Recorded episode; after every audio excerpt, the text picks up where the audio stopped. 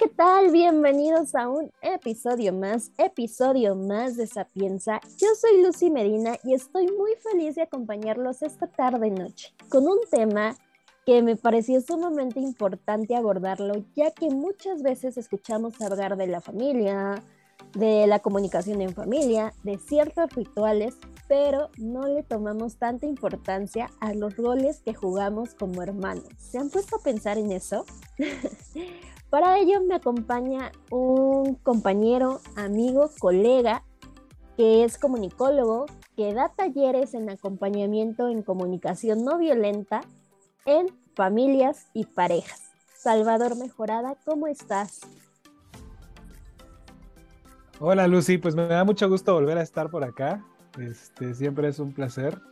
Y pues estoy muy bien, muy bien, con frío como, como decíamos, pero, pero muy contento de tratar este tema, me parece súper valioso. La parte de la comunicación no violenta en, en, la familia y este, este tema del cómo los hermanos van asumiendo ciertos roles o se les van imponiendo. Vamos a platicar un poquito de eso. Exactamente, considero que la familia juega un papel muy importante, ya que llegamos al mundo y no nos dicen qué